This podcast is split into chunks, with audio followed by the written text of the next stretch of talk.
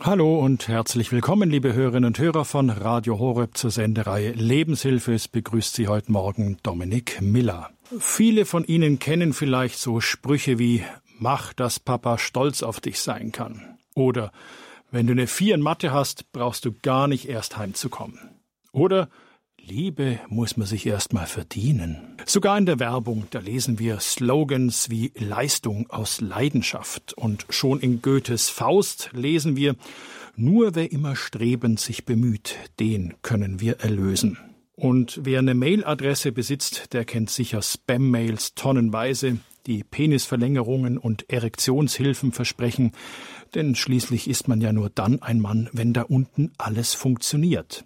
Leistung auf Abruf eben und allzeit bereit. Geliebt durch Leistung, das ist der Titel unserer heutigen Sendung aus der Sendereihe Starke Männer in der Lebenshilfe. Aus Salzburg ist uns zugeschaltet der Unternehmer, Sprecher, Coach und Autor Patrick Knittelfelder. Herzlich willkommen in der Lebenshilfe. Schön, dass du heute bei uns bist, Patrick. Grüß dich. Hallo, grüß dich, freue mich sehr, danke. Ich freue mich auch. Patrick, ich stelle dich unseren Hörerinnen und Hörern ganz kurz vor. Du bist, wenn ich richtig gelesen habe, Anfang 50, leitest in Salzburg nicht nur ein Unternehmen mit 150 Mitarbeitern, sondern du bist auch in der Leitung der Home Mission Base, die sowas wie ein, na, ich nenne es mal ein Evangelisationsbrennpunkt in Salzburg ist. Gebetshaus, Jüngerschaftsschule, Medienhaus und Heim für dich, deine Familie und 40 junge Menschen. Genau, genau. Patrick, geliebt durch Leistung, das ist unser Thema heute. Jetzt mal gleich an dich die persönliche Frage, wie geht denn das bei dir zusammen? Einerseits ein großes Unternehmen, Gastronomie, Immobilien und Hotels zu führen, wo es auf Umsatz und Leistung ankommt, und andererseits sich der Weiterverbreitung des Wortes Gottes, das ja die Liebe ist, mit vollem Einsatz widmen. Wie geht das zusammen für dich als Christ? Mhm. Danke für die Frage. Eine super Frage. Eigentlich finde ich, dass diese äh, beiden Bereiche viel, viel mehr gemeinsam haben, als wir, als wir eigentlich glauben. Denn irgendwie habe ich so oft den Eindruck, in der Businesswelt, da heißt es, okay, du musst deine, deine KPIs, deine Zahlen, alles, was du irgendwie tust, das muss irgendwie stimmen, passen. Es geht um Leistung, Leistung, Leistung, ist ja unser Thema heute. Und dann kommt mir irgendwie so vor, ähm, okay, und jetzt gehen wir in das, jetzt gehen wir ins Christliche irgendwie hinein und da sind wir jetzt alle lieb, da äh, trinken wir jetzt alle Tee, da geben wir den Teebeutel, weil wir so die Umwelt schonen wollen, dem, zum zweiten und zum dritten weiter und ein bisschen sparen wollen. Da haben wir unser altes Sofa irgendwo drinnen stehen und da gelten plötzlich ganz andere Werte. Ich meine, ähm, ich meine, dass Business und, und Kirche viel, viel mehr gemeinsam hat. Aber wenn du in die Bibel reinschaust, ist schon interessant, finde ich, dass ähm, ganz viele Gleichnisse, so gut wie alle Gleichnisse von Jesus, die er verwendet, die äh, militärisch sind, im Agrarbusiness drinnen sind und auch auf Unternehmertum drinnen sind, immer eigentlich auf Wachstum ausgelegt sind. Das heißt, wenn ich die Schrift ernst nehme und lese, dann lese ich daraus, Moment, Jesus möchte schon, dass wir auch in unserem kirchlichen Leben einfach Maßstäbe anwenden, die uns ein bisschen zeigen, was tun wir denn eigentlich? Passen wir? Sind wir auf der richtigen Richtung? Und nicht nur, wir haben uns alle lieb. Und das ist natürlich die volle Challenge, ähm, sowohl im Business wie auch im Christentum in diese Leistungsfalle reinzukommen ähm, und zu sagen, okay, nur wenn ich, ich bin jetzt Priester, nur wenn in meiner Messe so und so viele Leute drinnen sind, ist eine gute Messe und äh, nur wenn ich so und so viele Freunde auf Facebook habe, bin ich ein, ein toller christlicher Typ und so weiter. Also das Leistungsthema, das ist nicht so einfach, glaube ich, zu separieren, dass ich sage, da ist Business und da ist Kirche und Business ist Leistung und Kirche, da haben wir uns alle lieb. Ich glaube, das ist viel zu verkürzt gedacht. Patrick, warum meinst du, dass geliebt durch Leistung gerade ein Männerthema ist? Hast du selber Erfahrungen damit gemacht? Mhm, mhm, mhm. Also mal so Hand aufs Herz unter Männern, wer, wer, wer hat diese Erfahrung nicht gemacht? Und mhm. ein so ein so ein riesen, mega großer jüngerschaftlicher Satz ist: Geliebt vor jeder Leistung und trotz aller Schuld. Also heute kümmern wir uns vor allem um den ersten Teil, geliebt vor jeder Leistung. Und das ist so ein Stehersatz, äh, wo man sagt, ja, weiß ich eh, habe ich eh schon hundertmal gehört, ja, ich weiß, ich bin geliebtes Kind Gottes, ja, ich weiß, ich, ich weiß, ich weiß, ich weiß, ich weiß, ich weiß. Ja, eh, am Verhalten haben wir das eh. Aber bis dieser Satz wirklich ein lebensdurchdrungener Satz von einem Menschen wird, das dauert ewig lang, bis so ein Satz, ich bin wirklich geliebt vor jeder Leistung. Das heißt ja nicht, dass ich nichts machen soll. Das heißt ja auch nicht, dass ich, dass ich sage, ja, es ist alles, es ist alles egal. Das stimmt ja nicht. Aber mein Wert als Person bestimmt sich nicht durch Leistung. Und wenn du mich fragst, ob ich das schon mal in meinem Leben erfahren habe, dann frage ich dich, äh, wann habe ich das nicht erfahren in meinem Leben? Mhm. Und wir, ich denke, dass wir alle so auf der Hut sein müssen, ähm, in diese Falle nicht reinzugehen. Das, das fängt in der Schule an, das geht im beruflichen Leben.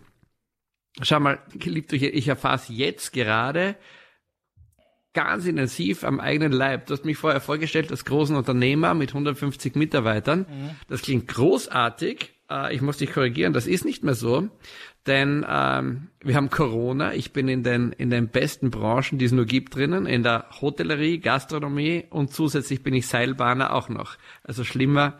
Schlimmer geht's nicht. Ja, schlimmer geht's nicht. Ja. Und jedes Jahr zu Weihnachten schreibe ich für meine 150 Mitarbeiter einen Weihnachtsbrief und bei ganz vielen, von meinen Führungskräften, schreibe ich immer ein paar Zeilen dazu.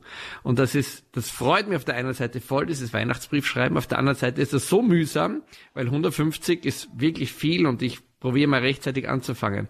Heuer war ich so schnell fertig wie noch nie. Warum? Weil ich nur mit der halben Mitarbeiter habe. Mhm. Alle anderen sind leider bei mir nicht beim Unternehmen drinnen.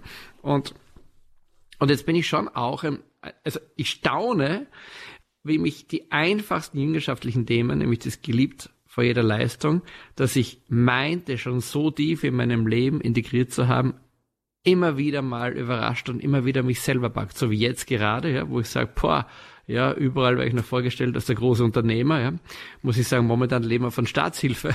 Das mhm. ist mit dem großen Unternehmer passiert, ja. Ähm, natürlich geht's allen so. Natürlich finde ich hundert Erklärungen. Das, natürlich, natürlich, natürlich. Aber dennoch ist da tief in mir was drinnen, was da schon nagt und was sagt, boah, wo auch so Ängste aufkommen in die Richtung war, Patrick, du, du hast so ein Privileg gehabt dieser Unabhängigkeit. Wird dir jetzt diese Unabhängigkeit genommen? Ähm, wie ist denn das, wenn eigentlich nicht mehr vor dir steht der große Unternehmer, sondern wenn da steht der ehemalige Unternehmer? Wie ist denn das eigentlich? Und das wird nicht passieren oder vielleicht doch, ich weiß es nicht. Ja. Aber es ist, es ist schon ein Ringen in mir, das mich nach so vielen Jahren intensiven jüngerschaftlichen Weg selber auch immer wieder überrascht ja. und jetzt gerade selber einholt. Also es ist immer wieder eine neue Herausforderung, jeden Tag neu, dass man auch nicht sich in diesem Netz verstricken lässt aus Liebe und Leistung. Oder Leistung durch Liebe oder ja, genau, Liebe durch Leistung. Genau, genau, genau. Vielleicht möchte ich zu dem Punkt noch was sagen, dass Dinge ja. immer wiederkehren. Ja. Ähm, weil das höre ich von, von vielen Menschen und vor allem von vielen Männern, die sagen, wow, ich habe da eine Challenge gehabt in meinem Leben, ich habe da eine wirkliche Herausforderung gehabt und bin da gut durchgekommen. Ich habe das gut ähm, in meinem Glauben, vielleicht auch mit Psychotherapie, vielleicht mit einem Coach, vielleicht mit mir selber ausgemacht und durchgerungen. Ich bin durch eine schwere Zeit irgendwie durchgegangen und ich habe das geschafft und dieses Thema ist in meinem Leben abgehakt. Ich weiß nicht, ob du auch sowas kennst, aber ich kenne ganz viele Menschen, inklusive mir, ähm, wo das immer so geht. Und dann vergeht eine gewisse Zeit und dann plötzlich steht man genau wieder an derselben Stelle und denkt sich, wow, das gibt's ja nicht, dass ich wieder genau in dasselbe Ding reinfalle. Das Thema ist bei mir, bei, je, bei, jeder Beichte ist es präsent, genau. Immer genau, wieder dasselbe, genau, genau, immer derselbe Schmuck. Und, Genau, und da ist ein, ein wunderschönes Bild, dass das so viel hilft, ist dieses abgedroschene, langweilige, zu Tode gewürgte Zwiebelmodell. Aber das ist einfach so gut. Und das heißt, du, du, du gehst quasi immer auf deiner Zwiebel herum und beginnst eine Schale nach der anderen abzutragen. Und du kommst immer mehr ins Innere rein. Und, und diese Ereignisse, die, dich jetzt so herausfordern, oder deine Wurzelsünden, wenn du so willst, oder deine Kern, Kernherausforderungen in deinem Leben, die sind so wie ein Wurm, der so in eine Zwiebel hineinbeißt und sich dort durch rein nagt. Und dann kommst du immer wieder dabei vorbei. Aber die große Frage ist, hast du eine Zwiebelschale abgetragen, würde im geistig-spirituellen, dynamischen, psychodynamischen Wachstum heißen, hast du dich weiterentwickelt? Bist du näher an Gott gekommen? Hast du schon Arbeiten, Versöhnung oder was auch immer in deinem Leben schon getan?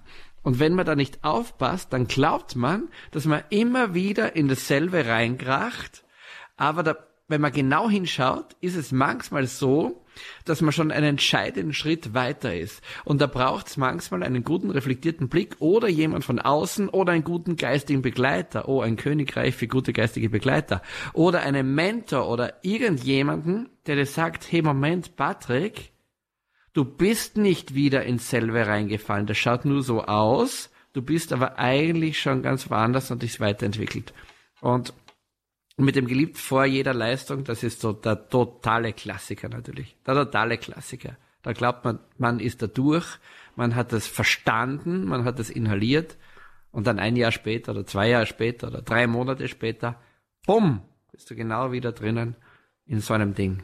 Sie hören die Lebenshilfe bei Radio Horeb. Unser Thema heute starke Männer geliebt durch Leistung. Wir sind mittendrin im Gespräch mit Patrick Knittelfelder aus Salzburg. Er ist Sprecher und Autor und auch im Leitungsteam von der Mission Homebase in Salzburg. Patrick, warum ist dieses Thema geliebt durch Leistung in deinen Augen speziell ein Männerthema und vielleicht weniger ein Frauenthema?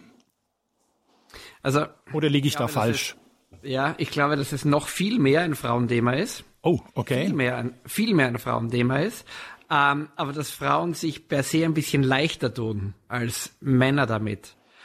Ich, man, ich, muss, ich muss ja wirklich staunen über, über die Wissenschaft. Ähm, eine meiner Lieblingswissenschaften ist, ähm, ist die Hirnforschung, ist die moderne Hirnforschung. Und diese Disziplin gibt's ja noch gar nicht so lange. Die hat so vielleicht vor 50, 60 Jahren wirklich angefangen. Aber so einen richtigen Drive, so einen richtigen Durchbruch hat die Hirnforschung erst in den letzten paar Dekaden bekommen. Und zwar deswegen, weil die Technik jetzt so weit ist, dass es bildgebende ähm, ähm Verfahren gibt, wo du quasi zuschauen kannst, was sich wie wo in einem menschlichen Gehirn äh, bewegt. Und das menschliche Gehirn ist ja eine unglaublich geniale Schöpfung. Warum erzähle ich das? Weil wenn du zum Beispiel Professor Hüter hörst, ist einer der führenden, weltweit führenden Gehirnforscher, ein Deutscher, der sich sehr mit diesem Thema Mann und Frau und Unterschiede beschäftigt. Und was mich so absolut fasziniert ist, dass die moderne Gehirnforschung in mehreren Bereichen das, was in der Heiligen Schrift steht, das, was Gott in uns hineingelegt hat, zu 100 Prozent unterstreicht. Und Gib mal ein Beispiel. Gefällt, sowas gefällt mir total. Gender. Gender ist ein Beispiel.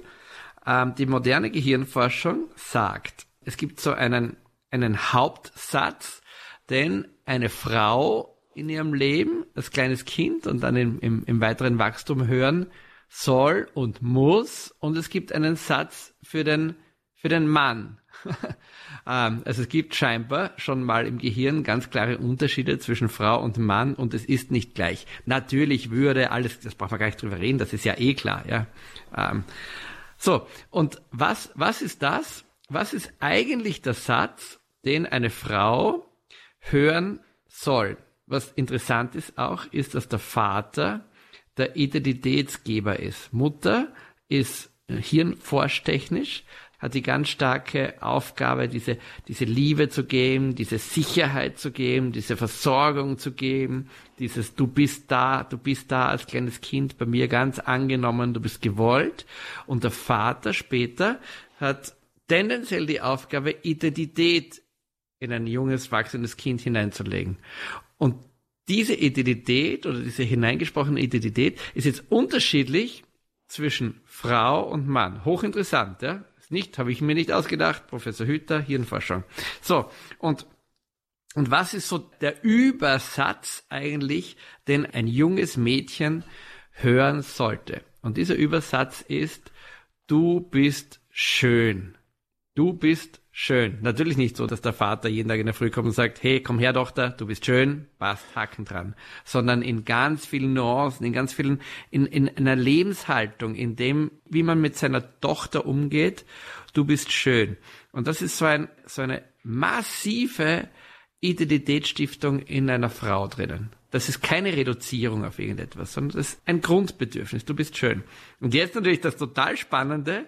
Und was ist der Satz, den ein junger Bursche hören soll, ein, ein, ein kleiner Bub, der heranwächst. Und der Satz ist ganz anders, wie bei einem kleinen Mädchen, sondern der Satz ist, und da fangen jetzt die ganzen Schwierigkeiten an, die wir als Männer so oft haben. Und der Satz heißt einfach, du hast es drauf. Du kannst es, du hast es drauf. Und wenn dieser Satz, natürlich wieder nicht als Satz gesprochen, sondern einfach als Lebenshaltung des Vaters dem Buben gegenüber, wenn dieser Satz quasi gelebt wird rundherum, dann kann man davon ausgehen, dass es hier zu einem großen weiteren Baustein kommt, dass das Leben glückt. Und das Problem ist, äh, dass wir die Sätze nicht hören. Dass die Frau oft diese Sätze nicht hört, gehört hat und dass der Mann oft diese Sätze nicht gehört hat. Und jede Frau, jede Frau ist schön. Es gibt gar keine Frau, die nicht schön ist. Das gibt es nicht. Es gibt manchmal Dinge, die sind verschlossen. Es gibt manche Dinge, die sind blockiert. Es gibt manche Dinge, die sind innerlich so zerrüttet. Aber es gibt keine Frau, die nicht schön ist. Jetzt kann man sich fragen, gibt es letztlich auch keinen Mann, der nicht was drauf hat? Und ich glaube, jeder Mann hat was drauf. Aber Jetzt gehen diese ganzen Kisten los, die du beim Eingang so erwähnt hast, ja. Wie hast du gesagt, komm nicht heim mit einer Vier in Mathematik oder oder mach Papa stolz auf dich. Mach Papa stolz auf dich. Komm beim Fußballtraining, ja, jetzt komm und verteidige oder schieß ein Tor. Ah, na, du hast nicht geschafft, du hast es schon wieder nicht geschafft. Na, das ist genau das, was man hören muss. Das ist Gift. Und das tötet, das, das tötet eine Identität und blockiert eine, eine, eine Reifung der Identität. Und ich bin heute engagiert unter anderem auch in einem sehr großen Männerministry und kenne, ich habe mal nachgerechnet mittlerweile, ich glaube 1300 oder 1400 Männerseelen relativ gut ähm, von innen. Ähm, und das ist ein Kern, der sich durchzieht. Das ist ein Kern, der sich durchzieht, dass ein Kind, ein, ein männliches Kind ganz oft gehört, wirklich ausgesprochen gehört hat oder oder durch, durch das Lebensverhalten vom Vater oder von einer prägenden Person, kann auch der Großvater oder auch wer anderes sein, dass, dass du es einfach nicht schaffst. Das sind dann so Dinge, du kriegst das eh nie hin oder schau auf deinen Bruder, schau deinen Bruder, wie der das macht und du schaffst das eh nie. Der schreibt die Einser, du nur die Vierer. Genau. Oder, oder schau mal, komm, kletter rauf zu dem Baumhaus. Na, du traust dich nicht. Na, schau deinen Bruder an, der kann das. Ist eh klar, dass du dich nicht traust. Du bist ja immer so. Oder dann redet der Vater mit, mit der Mutter oder mit einem anderen Vater, sagt, na, er ist ja so ein Feigling, ich weiß auch nicht, was ich machen soll. Oder jetzt kann er immer noch nicht schwimmen. Kann immer noch nicht schwimmen. Jetzt ist er schon fünf und schwimmt immer noch nicht. Oder beim Skifahren, ja. Komm, fahr endlich durch, reiß dich zusammen. La, la, lass dich nicht, lass dich nicht so gehen. Und das hörst du. Das, das, das beginnt, das beginnt, das beginnt ganz was Böses in dir drinnen zu machen, nämlich da kommen so Paradigmen da, da, da entstehen Paradigmen oder du kannst das sagen Lebenslügen, die in dir drinnen sind. Und die sind ganz tief drinnen. Die sitzen ganz tief in einem drinnen. Und zeig mir einen Mann auf dieser Welt, der frei ist von Lebenslügen. Und je selbstsicherer jemand auftritt, desto mehr musst du, musst du schon schauen, ob da, was da nicht passt. Und der Schaden ist einfach riesig. Und wenn, wenn du jetzt sagst, Patrick, was redest du für ein Blödsinn? Ähm, wo, wo, sieht man den Schaden? Dann sage ich, mach die Augen auf, schau in Beziehungen, schau in Ehen, schau in Arbeitsplätze, schau, wie Menschen miteinander umgehen, schau, wie, schau, schau auf die Straße, wie Menschen Auto fahren und da, und da, und da siehst du das alles, was da letztlich großteils in der frühen Kindheit oder im, im Heranwachsen, es gibt so ein, ein paar ganz, ganz wesentliche Punkte im Leben, wo solche großen Knackse passieren drinnen, also in der, in der frühen Kindheit, Kindergarten, Schule. Dann ein ganz großer Punkt, wo unheimlich viel Verletzungen passieren, ist die erste Liebe, Enttäuschungen erster Liebe, nicht umgehen können damit, die, die Gefühle zu handeln. Das sind so die großen Kernpunkte, wo es, ja, was, was manchmal wirklich schwierig wird. Sie hören die Lebenshilfe bei Radio Horeb. Unser Thema heute starke Männer, geliebt durch Leistung. Wir sind mittendrin im Gespräch mit Patrick Knittelfelder. Er ist Sprecher und Autor aus Salzburg und wir hören etwas Musik.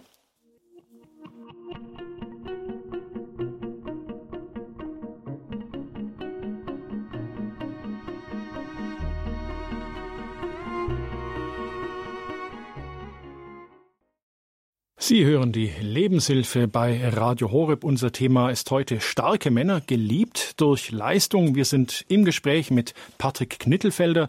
Er ist Sprecher und Autor aus Salzburg. Er ist auch im Leitungsteam von der Mission Homebase in Salzburg. Das ist, ich sag's mal so, ein Evangelisationsbrennpunkt mittendrin in Salzburg, wo das Wort Gottes gelebt und verkündet wird. Und jetzt begrüße ich die erste Hörerin, die ist uns aus Stuttgart zugeschaltet. Ich begrüße die Frau Weber. Hallo, Frau Weber, willkommen Willkommen in der Lebenshilfe. Ich grüße Sie.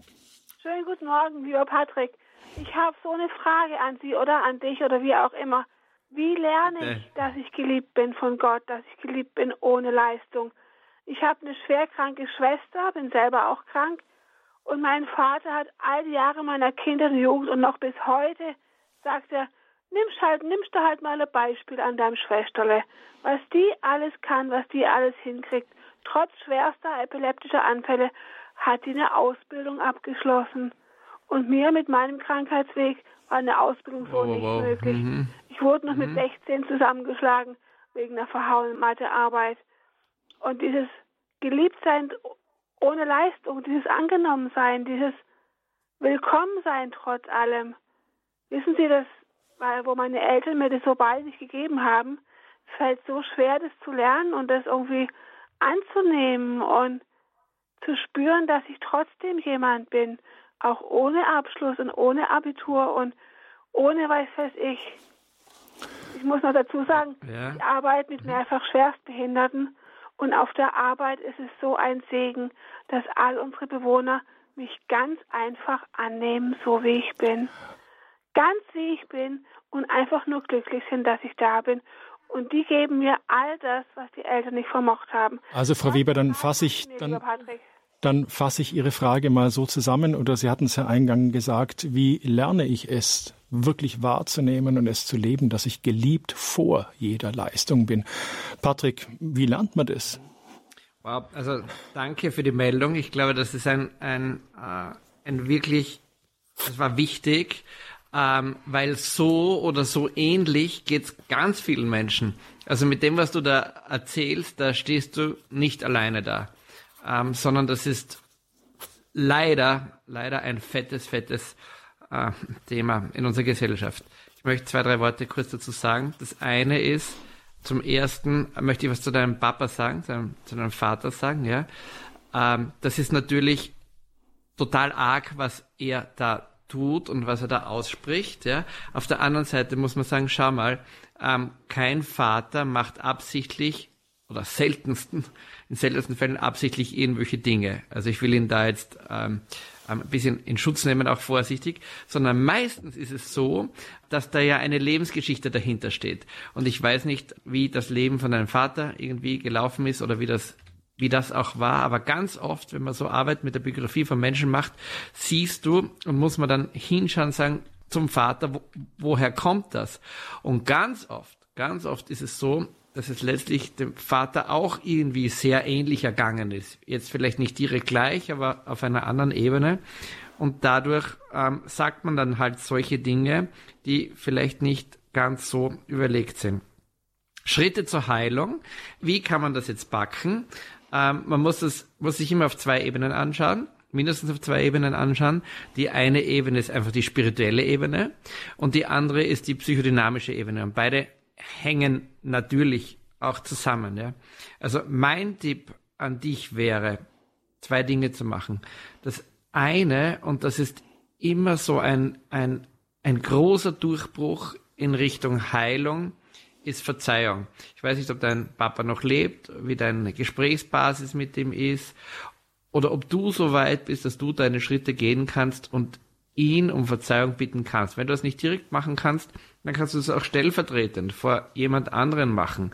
Und du wirst staunen, was das in dir drinnen bewegt. Also Ver Vergebung grundsätzlich ist himmlische Atombombe. Vergebung ist ein spiritueller, super, mega Ding.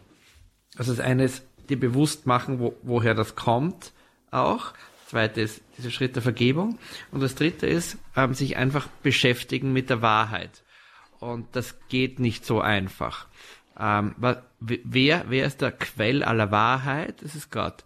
Und wenn wir die Heilige Schrift aufschlagen und uns mit der Wahrheit beschäftigen, dann lernen wir, dann lernen wir durch die Schrift immer neue Teile von Wahrheit. Aber es, es nützt nichts, das zu lesen oder das zu meditieren, sondern man braucht Durchbrüche drinnen, größere und kleinere Durchbrüche. Und das ganze geistige, spirituelle Leben besteht aus mehr oder weniger großen und kleinen Durchbrüchen, die man macht. Und was braucht sein Durchbruch? Drei Dinge. Einmal die Beschäftigung mit der Wahrheit, mit der Heiligen Schrift. Das heißt, bitte lese regelmäßig, so du das nicht schon machst, immer wieder mal in der Heiligen Schrift. Zweiter Punkt ist, du musst das reflektieren. Du brauchst ein emotionales Durchringen von dem, was du hörst. Es ist, es ist großartig, dass du liest, dass du geliebtes Kind Gottes bist, dass du einen Vater im Himmel hast. Aber du musst das emotional auch durchringen. Da hilft dir ein geistliches Tagebuch dazu. Dass du einfach dir aufschreibst, dass du die Wahrheiten, die du erkennst, einfach aufschreibst. Und das dritte, dritte ist einfach, es braucht, es braucht einfach Zeit. Und und dann entstehen so Durchbrüche. Und durch viele kleine und größere Durchbrüche entwickelt sich der Mensch nach vorne. Und durch solche Durchbrüche tritt auch Heilung auf. Und ich darf das ganz oft beobachten. Wir arbeiten ja sehr viel mit jungen Erwachsenen. Ich, also ich, ich sehe das fast täglich direkt vor meiner Nase, wie solche kleineren und größeren Durchbrüche immer wieder passieren. Und so, so geht einfach geistiges Leben. Ja. Geistiges Leben geht selten so, dass ich sage, oh Herr, mir geht's jetzt echt schlecht, komm und mach alles gut. Sagt er, ja, aber du musst schon auch mit mir einen Weg gehen dorthin. So würde ich das vorsichtig sagen. Ganz herzlichen Dank an die Frau Weber nach Stuttgart, dass sie das mit uns geteilt hat. Äh, der nächste Hörer ist, ins, ich glaube, aus München zugeschaltet. Das ist der Herr Eichler. Herr Eichler, ich grüße Sie. Willkommen in der Lebenshilfe. Ja, grüße ich Dominik und Patrick. Hier ist der Hubertus. Hallo, grüß dich Gott. Robertus, ich glaube, ich ja, kenne grüß dich. euch. Hi. Ja, schön, danke, dass ihr dieses wichtige Thema äh, so wunderbar erläutert. Ich möchte nur kurz ein persönliches Zeugnis geben. Und zwar, es geht ja hier um die Vaterwunde. Und äh, ihr wisst, ich habe mich auch äh, ja, lange Zeit mit diesem Thema beschäftigt. Bei mir war das eben so, mein Vater hatte selbst, war, ist eigentlich vaterlos aufgewachsen. Der das war noch zu Kriegszeiten und ja, dann, äh, wie auch immer, äh, der Vater ist verschwunden. Und äh, mein Vater hat es dann kompensiert äh, durch eine Sucht. Also der ist Jäger gewesen sein ganzes Leben, ist auf die Jagd gegangen und das war sein, sein äh, letztlich das Pflaster auf die große Wunde. Und als ich aufgewachsen bin, war da relativ wenig Bestätigung und Liebe, weil er eigentlich immer noch mit seiner eigenen Wunde sehr beschäftigt war. Ich habe das später erst rausgefunden. Und äh, das war aber die Ursache. Also ich habe auch nie irgendwie in dem Sinne Bestätigung bekommen, sondern eher Kritik, wenn was nicht gut gelaufen ist. Und ähm, ich wollte nur äh, vielleicht noch kurz ergänzen jetzt, dass das auch, äh, Patrick, was du gerade geschildert hast, dass es auch umgekehrt funktioniert. Ich bin dann irgendwann vor ungefähr zehn Jahren hin zu meinem Vater und habe äh, das Thema auf den Tisch gebracht also mein Vater ist diese Woche 90 geworden. Also mit 80 bin ich da auf ihn zu, habe das angesprochen, ähm, auch die Wunde, habe das versucht vorsichtig anzusprechen. Und er hat es natürlich abgelehnt, er hat gesagt, nee, alles bestens gewesen in meiner Jugend. Äh, ich habe da nichts vermisst und so weiter. Äh, ich habe ihm dann aber gesagt, okay, lass uns äh, das einfach vergessen, was gewesen ist. Ich wollte nur sagen, dass ich dich liebe, dass ich dich lieb habe und so weiter. Und das konnte er erst nicht annehmen. Und das hat aber, er hat es auch meiner Mutter dann gesagt, hat gesagt, stell dir vor, der hat gesagt, dass er mich liebt, dass er mich lieb hat, ist er, ist er nicht ganz richtig im Kopf oder so ähnlich. Und ähm, aber das hat keine, und, und ich habe dann jeden, also fast täglich auch mit ihm telefoniert und habe ihm immer wieder gesagt, und denk dran, Vater, ich habe dich lieb, äh, ich liebe dich. Ja? Und ähm, ja, stellt euch vor, ungefähr, das hat drei Wochen gedauert. Dann hat mein Vater am Telefon geantwortet, äh, ich habe dich auch lieb. Also es hat wow. nur drei Wochen gedauert. Wow. Und das hat, ähm, das hat auch die Beziehung von meinem Vater zu meiner Mutter wow. maßgeblich verändert. Also er ist plötzlich dadurch auf die Gefühlsebene gekommen und er hat wirklich, äh, es hat sich herausgestellt, dass er ein ganz gutes Herz hat. Ja? Und, Eine wunderschöne ähm, Geschichte. Ja? Wunderschön. Und dadurch ist bei ihm auch im Grunde ist eine Heilung entstanden, ja, und die hat sich durchgezogen. Und ähm, das heißt, er war selbst auch, er hat sich auch immer an Leistung orientiert und das ist jetzt noch so. Er muss immer arbeiten, er muss immer ums Haus rumbuseln und wenn er nichts zu arbeiten hat, fühlt er sich wertlos. Äh, das ist leider immer noch so. Weil, wie gesagt, das sitzt so tief, man bekommt das nie raus, aber damit zumindest das Herz, dass, diese, ja, dass das Herz frei wird, ja, da braucht es diese, diesen Zuspruch, nämlich, dass er geliebt ist. Natürlich ist er von Gott geliebt, das weiß er auch, aber dass er auch von seinem Umfeld geliebt ist. Und vielleicht abschließend noch, ich habe damals äh, auch, ähm, ich habe ja auch mit euch diese Arbeit gemacht, aber ich habe ein Buch gelesen, das heißt Männer sind anders äh, von Larry Richards. Und da war auch eine Geschichte drin, wo es genau darum ging, wo der Mann sich am Ende von seinem Vater, der auf dem Sterbebett lag, verabschiedet hat und wo er das erst auf dem Sterbebett im Grunde nachgeholt hat. Aber selbst da war es noch nicht zu spät. Aber das war auch für mich damals der Impuls, ähm, auf meinen Vater zuzugehen. Und äh, ich kann nur sagen, das hat sich wirklich äh, ausgezahlt. Ja, also das war eine großartige Erfahrung. Also es ist nie zu spät. Herzlichen Dank, Hubertus, nach München. Schön, dass du angerufen hast und dass du uns auch dieses starke Zeugnis gegeben hast. Alles klar, alles Gute euch weiterhin. Behüte dich Gott. Vierte. Vielleicht, vielleicht eine kurze Ergänzung. Ähm, es, es gibt einen Punkt, der meiner Ansicht nach viel zu unterschätzt wird, und das sind generationenübergreifende Themen. So wie ich vorher schon gesagt habe, ähm, wenn man einen Vater hat oder auch Mutter hat, wo, wo irgendwas ist, es hat meistens einen Grund, warum der Vater und die Mutter so ist und es liegt dann meistens in den Großeltern, die, da, und so, die, die dahinter stehen und, und, und so geht das weiter.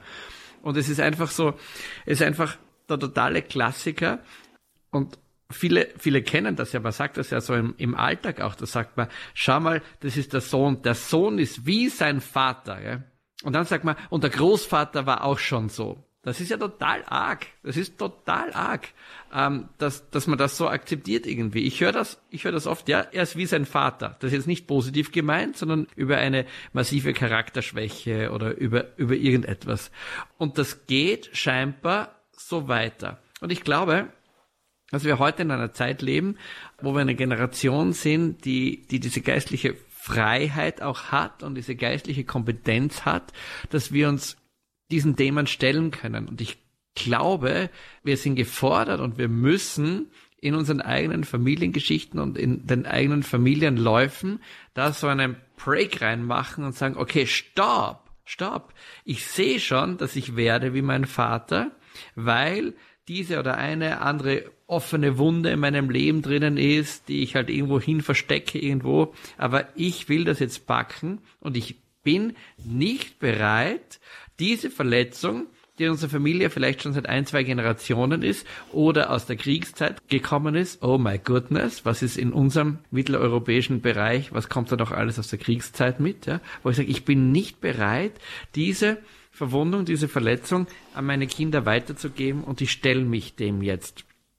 Patrick. Was total spannend ist, das ist nicht nur spirituell so, sondern auch in der Psychotherapie ist das so, ähm, dass es dieses Phänomen gibt, dass über Generationen Dinge hinweggegeben werden. So der Klassiker ist das Familiengeheimnis. Es gibt einfach so ein irgendwo ein Familiengeheimnis, dass es noch ein Geschwisterl gibt, von dem niemand was weiß oder irgend sowas und niemand redet drüber. Und das kann tatsächlich zu psychodynamischen Beeinträchtigungen führen. Und wenn das Geheimnis heraus ist, lösen sich diese Dinge. Das ist hochinteressant, was da passiert. Wir haben es vorhin gehört bei der Hörerin aus Stuttgart. Da war das Stichwort eben die Vergebung, dem Vater zu vergeben. Beim Herrn Eichler aus München war es eben der Zuspruch an seinen Vater, ich liebe dich, ich hab dich lieb, was bei dem Vater dann zu einem Durchbruch geführt hat, später dann auch in der Ehe. Patrick, jetzt sagt sich das ja nicht so leicht, ich vergeb dir oder ich hab dich lieb. Es läuft darauf raus, letztlich ist es auch immer eine Entscheidung, oder? Ich muss mich entscheiden zu vergeben. Ich muss mich entscheiden zu lieben. Halt, also, es gibt ein wunderschönes Lied von Grönemeyer, heißt Männer. ist vielleicht bekannt. Ja, aus den 80er Jahren, Herbert Grönemeyer. Ja, genau. 80er, ich liebe Grönemeyer, ein großartiger Bursche. Und da gibt's, da gibt's einen Satz drinnen, Und wie so oft haben ja äh, äh, viele Liedtexte unendlich große Weisheit drinnen, egal ob das Bob Dylan ist, ob das Grönemeyer ist oder wer auch immer das ist. Und äh, er hat einen Satz, der heißt, Männer bauen Rakete, Männer sind furchtbar stark, das ist genau dieser Punkt, geliebt durch Leistung, ich kann das, ich habe das drauf, ich, ich bin Mann, Mann baut Rakete. Männer, Männer bauen Rakete, Männer sind furchtbar stark, Männer sind so verletzlich, Männer sind auf dieser Welt einfach unersetzlich. Und diese Verletzlichkeit, ähm, mit dieser Verletzlichkeit tun wir Männer uns schwer. Und ich sage mal ganz vorsichtig, es gibt so zwei Archetypen in der, in der heutigen Zeit von dieser Verletzlichkeit. Die einen sind die, die du scheinbar gar nicht verletzen kannst, ja. Das sind die, die ihre Verletzungen tief in sich tragen, versteckt haben, irgendwo drinnen, aber immer wieder in Lebenssituationen knallen sie raus. Und dann gibt's einen anderen Mann-Typ, der so irgendwie entsteht, das ist der, der ständig verletzt ist, der ständig, der ständig Opfer seiner Umstände ist, ähm, der, der ständig die Schuld irgendwo bei anderen sieht, bei irgendwelchen Dingen. Und beides, beides ist natürlich gar nicht, gar nicht, gar nicht gut. Und, und wir müssen die Dinge backen. Der, der, eine braucht ein Dritt, der andere braucht eher eine Liebe, dass er dorthin kommt äh, und sich seinen Dingen, seinen Verletzungen ähm, stellt. Und ich habe vorher erzählt von dieser Männerarbeit. Aber ich sage dir, äh, wenn du wüsstest, welch massive Verletzungen und welche großen Bürden viele, viele, viele, viele, viele Männer durch ihr Leben tragen, die nicht notwendig sind, äh, du würdest dich, du würdest dich erschrecken. Ich begrüße jetzt die nächste Hörerin, die ist uns aus Baden zugeschaltet. Hallo, grüße Gott, willkommen in der Lebenshilfe Starke Männer, geliebt durch Leistung. Hallo, guten Morgen. Also ich bin etwas aufgeregt, aber das Thema, und ich werde vielleicht auch weinen. Ich auch, ich bin auch aufgeregt. Ja, äh, sehr nah an den Tränen. Ähm, also das Thema, also auch durch diesen Lockdown und äh, das Thema hat in mir eine Wunde getroffen, die also wie gesagt gerade ganz aktuell sehr wehtut in mir. Ich habe auch heute Morgen schon wieder so viel geweint und also ich habe auch das Gefühl, dass ähm, ich nur was wert bin, wenn ich was leiste.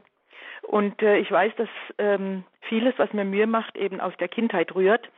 Und ich habe Therapie gemacht, aber ich kann jetzt nicht sagen, ich habe ähm, eine ganz furchtbare Kindheit gehabt. Also mein Vater hat mich geliebt und äh, und hat ähm, also mich fast wie eine Prinzessin behandelt. Ähm, Mhm. Ich habe noch eine Schwester, die ein bisschen älter ist, aber ja, ich war die kleinste und und äh, und ich war begabt und dann hat er aber immer auch ähm, natürlich auch äh, mir viel beigebracht und es hat mich zum Teil auch überfordert, so dass ich als Kind schon mit fünf Jahren wollte ich, habe ich gedacht, ich oder vier oder fünf, ich weiß nicht mehr, ich will nicht mehr leben, ich kann einfach mit den Augen blinzeln, dann bin ich weg. Das wäre das Beste so ne.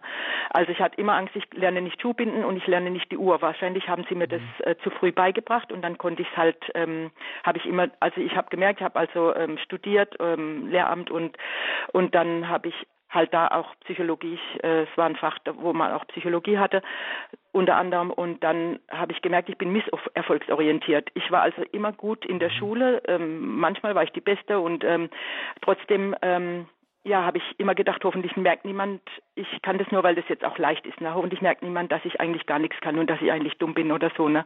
Und als ich auf der Hörenschule war, da ging es mir genauso. Da habe ich mal zu meiner Mama gesagt, hoffentlich, wenn ich nur ganz krank werden würde, könnte ich von dieser Schule gehen, dann wird es keine Schande sein und so halt. Es war also, äh, es war ein Wahnsinnsdruck auf mir und ähm, ja. Mhm ähm, die ganze Schulzeit und äh, ja, irgendwie habe ich dann doch auch durch Zuspruch von anderen Schülern oder von Freunden äh, dann gedacht, okay, bevor ich das Abitur mache, gehe ich ein Jahr vorher runter, dann habe ich das Abitur, weil davor habe ich natürlich auch riesig Angst gehabt, dass ich alles nicht schaffe, aber ich habe es gut gemacht, habe auch studiert und so, ne? Aber ja, immer misserfolgsorientiert und ähm, ja, wie gesagt, ich habe auch Therapie gemacht und ich arbeite immer wieder an mir. Ich mache Kurse und ja, bemühe mich da und dennoch fühle ich mich dann manchmal und dann habe ich auch wieder Erfolg und denke, ah, jetzt ist gut, ja und so. Aber dann kommen wieder Krisensituationen, wo ich mich so hilflos wieder fühle und gar nicht weiß, wie ich mit diesen mhm. Gefühlen und mit diesen Tränen umgehen soll. Und aktuell ist gerade so, weil ich bin mhm. also tätig auch als Dozentin für Deutsch für Ausländer und äh, durch diesen Lockdown findet jetzt kein Unterricht statt. Und dann, ähm, ja, ich unterrichte also dann fühle ich mich irgendwie, ja, was soll ich denn hier rumhocken? Ne? Also ich, ich bin zwar fleißig und arbeite auch draußen manchmal, aber jetzt ist ja Winter und da kann man nicht viel draußen machen. Und ja, ich unterrichte jetzt mal einen einzelnen Schüler ehrenamtlich. Das gibt mir dann ein Stück weit Wert und Halt und dennoch habe ich jetzt zurzeit oft immer wieder dieses Gefühl, dass ich eigentlich nichts wert bin, weil ich nicht mhm. arbeiten kann. Ja, und, und ich, mhm. ich definiere mich oft über Arbeit. Ich helfe und mache und tue und ja, ähm, manchmal, dann mache ich halt auch Sport so. Ähm, aber jetzt geben wir mal den Ball weiter an den Patrick Knittelfelder, ja, die Hörerin aus genau. Baden, die hat dir einen schweren Medizinball ins Feld geworfen. Ich danke Ihnen sehr. Vielen Dank. Also, danke für, danke, dass Sie das teilen mit uns.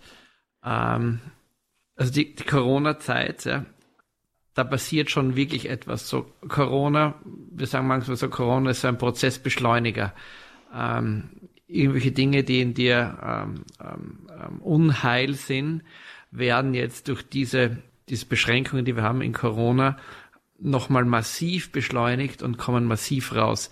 Also Punkt eins würde ich Ihnen sagen, wir leben jetzt wirklich in einer Ausnahmezeit. Das wird jetzt nicht viel nützen, aber doch irgendwie das Wissen, weil diese Zeit geht vorbei und alles, was wir, was wir sowieso in uns drinnen tragen, das ist jetzt einfach nochmal so verdichtet. Und ich stelle auch so fest, so im ersten Lockdown, alles war eine Aufregung, alles war ein bisschen Angst, aber es war alles ein bisschen ein Abenteuer. Das Wetter hat gepasst, das war alles gut. Zweite Lockdown, danach schon mühsam.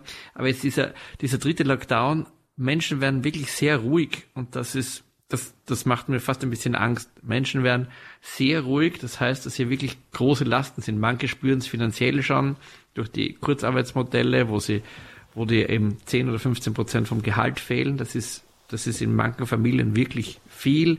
Homeschooling und alles das. Ähm, Menschen, die die ein Suchtverhalten haben, zum Beispiel die Alkoholiker sind und die das ganz gut handeln können im Alltag und jetzt zu Hause sitzen, also da, da explodieren Dinge. Also ich will Ihnen, Punkt eins will ich Ihnen sagen, ähm, Corona ist wirklich schwer und, und ich kann total verstehen, wie schwierig die Situation für Sie ist. Ich glaube, ein Aussprechen ist schon einmal ein, ein, ein guter Schritt und deswegen danke dass Sie angerufen haben. Danke, dass Sie das gesagt haben. Und ich stelle immer wieder weg seine Wahrheit, und das ist Ihre Wahrheit, die Sie ausgesprochen haben, dass Sie das tun, das bewegt schon, das bewegt schon etwas.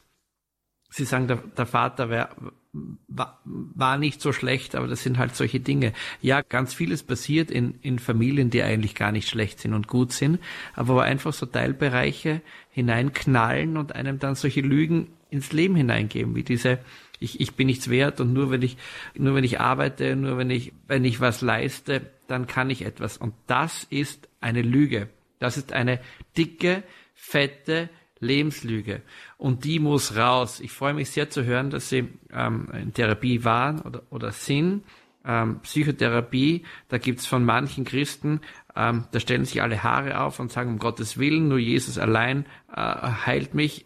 Ja, ja, ähm, aber wenn du dir den, den Fuß brichst und die Knochen stehen in alle Richtungen, gehst du ja auch zum Arzt und er gibt dir dann einen Gips drauf oder schraubt dich wieder zusammen. Und es gibt einfach, es gibt einfach psychodynamische Situationen, da wird man allein nicht mehr so leicht fertig und da braucht man Hilfe. Und das ist überhaupt keine Schande. Und meine Frau selber ist auch Psychotherapeutin. Ich, ich, ich sehe das immer so am Rande mit Manchmal ist es schon mit, mit wenigen, mit zehn Stunden psychotherapeutischen Stunden, bewegt sich oft wirklich schon viel und man kommt irgendwie auf eine nächste Ebene und kommt raus aus seiner Sache. Ähm, zu dem konkreten Fall, diese, diese Lebenslüge, das braucht Kraft, sich dieser Lebenslüge entgegenzustellen. Und was, was hilft dagegen? wie, wie eingangs schon gesagt, diese, diese kleinen und großen Durchbrüche, diese Beschäftigung mit der Wahrheit und, und man muss das emotional durchringen. Das macht man auch in, auch in der Therapie, also unterschiedlich je nachdem, welche Therapieform man hat. Und es braucht Zeit. Ähm, ich, ich würde Ihnen sehr, sehr empfehlen, regelmäßig in der Heiligen Schrift zu lesen. Das tun wir Christen gerne. Ähm, und ein geistliches Tagebuch zu führen, in dem Sie die Situationen einfach aufschreiben, was, was sie fühlen, was Gott ihnen aufs Herz legt, ähm, was ihre Erkenntnisse sind. Und auch die Situationen durchzuringen und auch ganz klar das zu sagen, das ist eine Lüge in meinem Leben. Und diese Lebenslüge hat in meinem Leben keinen Platz. Und auch das Gebet, Herr Jesus, komm du, heile das und lass nicht zu, dass Lüge in mein Leben hineinkommt. Ich danke sehr der Hörerin aus Baden, die das mit uns geteilt hat. Vielen Dank. Sie hören die Lebenshilfe bei Radio Horeb. Unser Thema heute starke Männer, geliebt durch Leistung. Wir sind mittendrin im Hörergespräch mit Patrick Knittelfelder.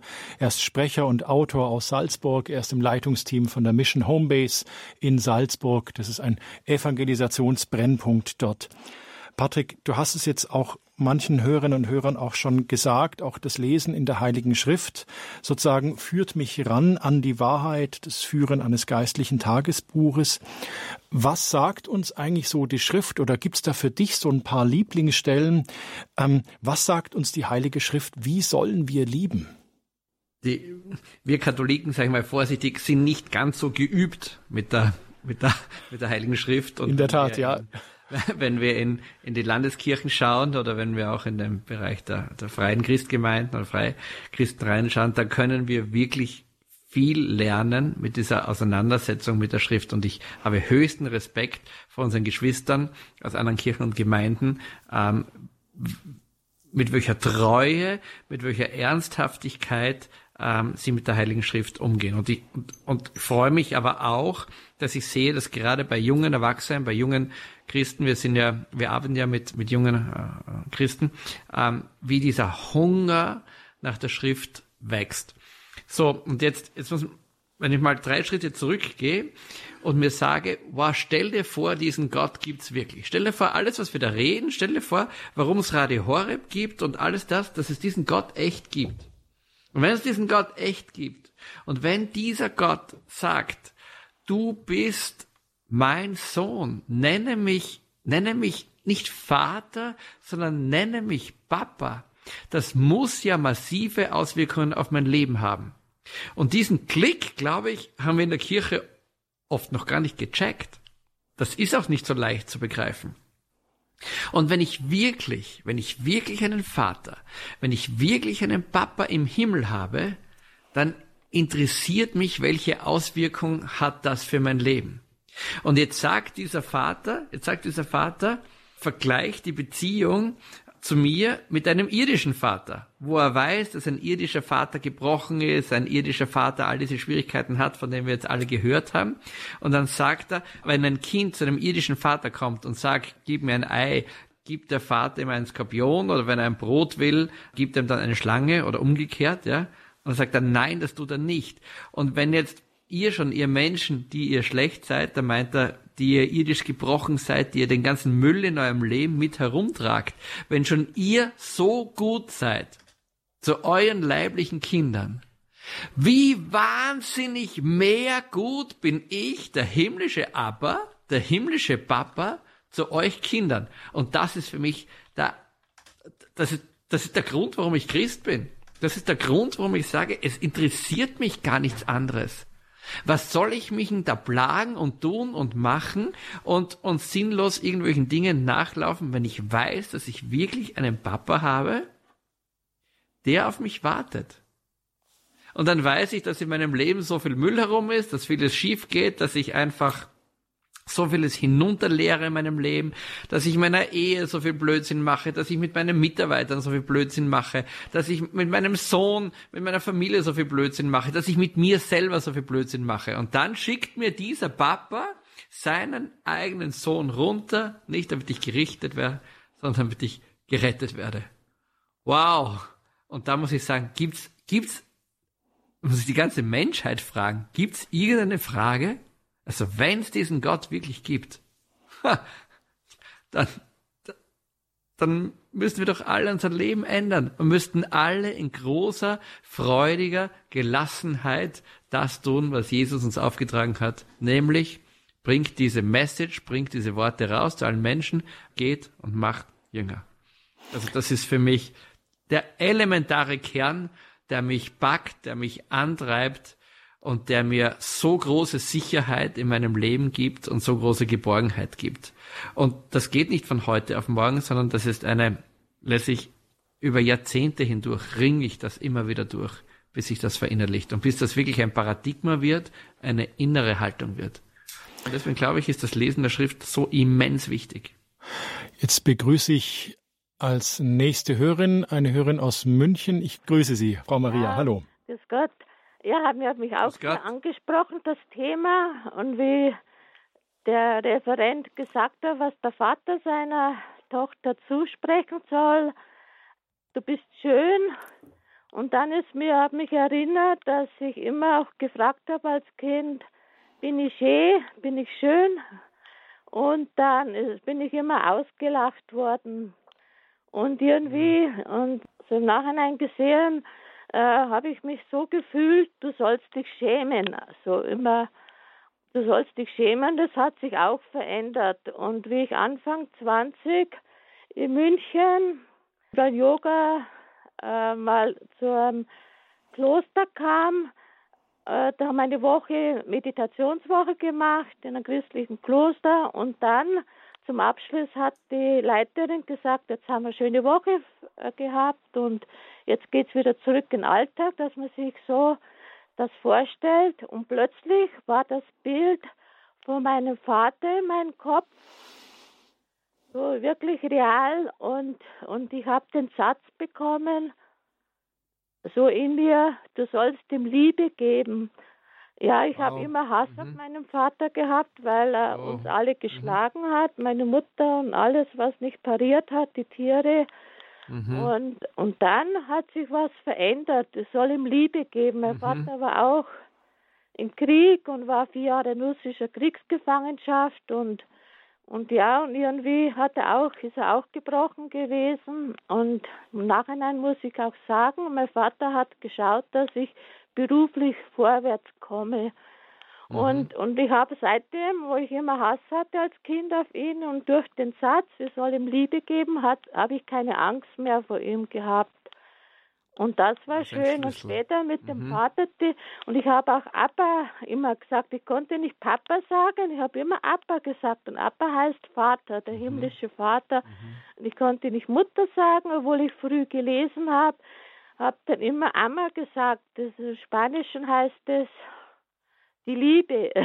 Dann habe ich immer mhm. Vater, Vater gesagt, Papa und, und Amma die Liebe, obwohl ich äh, schwierige Kindheit hatte. Und irgendwie, das hat mich danach getröstet und auch ein Text von, habe ich gehört, über die Liebe des, die Ehre und die Liebe des himmlischen Vaters von einer Eugenia Ravasio, die hat in Frankreich viele Klöster gegründet und sie hat über die über der hat der himmlische Vater zu ihr gesprochen, wie ich das Büchlein gelesen habe, was der himmlische Vater für alles für uns tut, was er für uns bedeutet. Ich habe so eine Liebe und so eine Wärme in mir bekommen und ich muss auch sagen, der liebe Gott ist mir immer nachgegangen und wenn ich oft verzweifelt war und der liebe Gott ist mir na wirklich nachgegangen, wie ich mal so verzweifelt war, abends als junger Mensch und so geweint habe, dann habe ich plötzlich, wenn ich Engel bei mir wären. Und ich muss mhm. sagen, dankbar, lieber Gott und auch für Radios Horde, für den Sender, dass man immer dazulernt und die Freude und das Mitteilen, Ehre des Gottes, ja. Danke Ihnen sehr für diesen Beitrag und auch dieses Zeugnis. Mhm. Ja, die, dieses, äh, du, du bist schön und, und, und du bist willkommen auf dieser Welt, das ist ein, ein absoluter Schlüssel. Und, und ich will es wirklich nochmal ganz, ganz klar sagen, jede, jede Frau ist schön. Es gibt keine nicht schöne Frau. Es gibt eine, es gibt äußerliche Unterschiede, die der eine so sieht, der andere anders sieht. Äh, es gibt eine innere Schönheit und es ist unmöglich, dass eine Frau nicht ähm, schön ist. In der Jüngerschaft gibt's ähm, gibt's einen ganz großen Bereich drin. Also Jüngerschaft ist eigentlich das, was wir, das, was wir tun sollen. Das ist die Methode Jesu. Leider tun wir die in der Kirche nicht, Klammer auf, ganz, ganz wenig an ganz, ganz wenigen Orten. Klammer zu. Aber im Grunde machen wir das nicht, was Jesus uns aufträgt, nämlich Jünger machen und Jüngerschaft leben. Und ein ganz großer Bereich von Jüngerschaft ist dieser, ist dieser Bereich Identität und Selbstannahme. Das ist vielleicht einer der schwierigsten Bereiche in so einem jüngerschaftlichen Prozess drin. Und Selbstannahme heißt einfach zu sagen, wow, ich, ich bin nicht nur okay, so wie ich bin, sondern ich bin gut, so wie ich bin. Ich bin schön, so wie ich bin. Wenn wir sagen, dass Gott jeden Menschen gewoben hat im Schoß seiner Mutter und in die Welt hineingeliebt hat, wenn wir sagen, dass Gott jeden einzelnen Menschen geformt hat, und dann stehen wir vom Spiegel und sagen, ich bin hässlich, ich gefalle mir nicht. Was sagen wir denn damit? Damit sagen wir eigentlich nichts anderes als, lieber Gott, du magst schon Gott sein, aber du hast einen Fehler gemacht, so wie du mich gemacht hast. Und kann Gott wirklich einen Fehler machen? Und ich glaube nicht. Sondern das, was wir tun müssen, ist unser inneres Auge für Schönheit neu einrichten, neu nivellieren, neu kalibrieren, neu ausrichten auf das, so wie Gott einen Menschen gedacht hat. Und das ist ein unheimlich schwerer Prozess. Und es gibt so viele Frauen, Männer auch, aber so viele Frauen, die nie gehört haben, dass sie schön sind. Und das ist so traurig. Und es gibt so viele Frauen, die gehört haben, dass sie nicht schön sind oder für sich interpretieren aufgrund von Zeichen oder Verhaltensdingen, dass sie nicht schön werden. Und das ist eine Lüge. Und da muss man rein, weil Gott macht keinen Fehler. Wir müssen unseren Blick für Schönheit neu trainieren. Es gibt keinen Menschen, der nicht schön ist. Patrick, jetzt arbeitest du ja in der Mission Homebase viel mit jungen Menschen, du hast es gesagt. Und wie sind so deine Erfahrungen in der Begleitung dieser Menschen, die sozusagen in die Jüngerschaft eintreten? Was siehst du, wie, wie verändert diese bedingungslose Liebe Gottes, insbesondere jetzt Männerherzen? Was ja. passiert da? Ja, also es ist Jüngerschaft ist life changing. Also ein, ein es verändert das Leben grundlegend. Das verändert grundlegend. Wie soll es denn auch anders sein, bitte? Wenn Jesus sagt, schau mal, geht und macht Jünger. Und dann kommen die ersten Christen und lassen sich alle umbringen, lassen sich verfolgen, lassen alles. Da muss ja eine immense Kraft und eine immense Power von diesem System Jesus ausgehen. Von diesem Prinzip Gottes muss un glaubliche Attraktivität und Anziehung ausgehen. Das heißt, dieses System Jesus, dieser Jesus, dieser Christus, der muss Menschen massiv verändert haben. Und das hat er. Und die Methode, wie er das macht, ist Jüngerschaft. Und wie Jüngerschaft geht, das kannst du aus der Bibel rauslesen. Und es gibt es gibt heute Gott sei Dank ganz viele jüngerschaftliche Programme. Jüngerschaft ist ein strukturierter Prozess. Du wirst nicht einfach nur so Christ ähm, so wie es bei uns halt ist, da wirst du halt genommen, untergetaucht, wieder rausgezogen, bist getauft, ziehst den alten Menschen aus und den neuen an und jetzt ist alles toll. Ja, ja schon, ja schon, aber du musst auch einfach deine jüngerschaftlichen Prozesse machen. Du musst einfach in Jünger werden. Ein Jünger hat einen Meister. Meister ist Jesus. Du musst dich anleiten lassen, diese diese Schritte zu gehen. Und ähm, wir bieten verschiedene Jüngerschaftsprogramme an, unter anderem ein, ein neunmonatiges Programm, ähm, wo natürlich viele junge Burschen dabei sind, Mädchen auch dabei sind. Und ich kann dir sagen, dass es wirklich lebens, lebensverändert ist. Wenn du nach so einem Jahr rausgehst, ist dein Leben anders, als es vorher war. Warum? Weil du dich in diesem Jahr intensiv beschäftigst mit dir selber, mit Reich Gottes Kultur und wie das Ganze zusammenpasst. Und, und ich staune oft, wie wenig Wissen wir sozialisierte Christen, Klammer auf, Katholiken, eigentlich haben über Reich Gottes Prinzipien, wie sich Gott das alles gedacht hat. Und wenn wir es natürlich nicht wissen, wie die Betriebsanleitung für Reich Gottes irgendwie ist, naja, dann tun wir uns halt sehr schwer, auch diese Kultur, diese Reich Gottes Kultur zu leben. Patrick, in der Mission Homebase wird ja auch viel gebetet. Ihr seid ja unter anderem auch ein Gebetshaus. Mhm. Darf ich dich zum Schluss der Sendung, unserer Männersendung geliebt durch Leistung, noch um ein kurzes, knackiges Gebet bitten? Oh, ich würde es lieben. Bitte, ich Patrick. Ich würde es lieben. Zwei Minuten haben wir noch. Ich würde es lieben, danke. Vater im Himmel, ich will heute beten für alle Hörer von Radio Maria, äh, von Radio Horeb, für alle, die da dabei waren, vor allem aber für alle Männer. Vater, mein Gebet ist, dass du kommst mit übernatürlicher Kenntnis, dass du kommst mit deiner Kraft, mit deiner Power, mit deiner Leidenschaft. Vater, mein Gebet ist, dass du die Identität von Männern ganz neu gründest. Vater, mein Gebet ist, dass du Menschen, Männer rausholst aus dieser Falle dass sie nichts können, dass sie zu schwach sind, dass sie nichts fertigbringen können, dass sie, dass sie Versager sind. Herr Jesus, lass nicht zu, dass diese Lügen in Männerherzen um sich greifen. Jesus, ich bete für ganz große Freiheit, für ganz große Gelassenheit, für ganz große Wiederherstellung in Herzen von Männern drinnen. Vater, mein Gebet ist, dass Männer ihre Verantwortung wahrnehmen, in ihren Familien, auf ihren Arbeitsplätzen, in der Gesellschaft, wo auch immer du sie hingestellt hast, in Politik, in Sport, in Kunst, in Technik, in allen Bereichen, wo du sie hingestellt hast. Vater, mein Gebet ist, dass wir Reich Gottes Kultur in dieser Welt etablieren. Vater, mein Gebet ist, dass Reich Gottes Kultur sich ausbreitet. Vater, mein Gebet ist, dass wir diese Ressource, diese Erde, die du uns anvertraut hast, dass wir sie gut verwalten. Das ist mein Gebet in Jesu Namen für mich selber, für alle Männer, die zuhören und generell für alle Zuhörer. In Jesu Namen. Amen. Amen. Patrick, ich danke dir von Herzen, dass wir gemeinsam hier in dieser Sendung sein konnten, für deinen Dienst und dein Werk. Gottes Segen, alles Gute und auch für dein Unternehmen, das schrumpfen musste. Alles Gute. So Gottes gerne. Segen. Danke. Behüt dich Gott, Patrick. Liebe Hörerinnen und Hörer von Radio Horeb, Sie können sich diese Sendung jederzeit im Internet als Podcast von unserer Website herunterladen, www.horeb.org. Klicken Sie auf die Sendung des heutigen Tages und dann sind Sie schon sozusagen bereit zum Download. Es verabschiedet sich Dominik Miller. Behüt Sie alle Gott.